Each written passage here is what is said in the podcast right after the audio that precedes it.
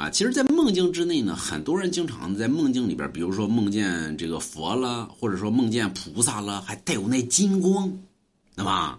为什么呢？因为你梦中有一劫，你命里与佛有缘，所以佛才来助你。如果没有金光的话，那是普通的一个梦境；如果有金光的话，那就说明此梦则为真。啊，那就是你，你心存还有一丝善念，但是你现在所做所所做所行之事乃为恶，所以呢，佛在度化于你，所以你赶紧回归于正道。那么，你若你你若在梦境里边见着这佛了或者菩萨了，放出金光来，那是你心里边还存了一丝善念，说明你这人呢，现在心已经走入邪念了。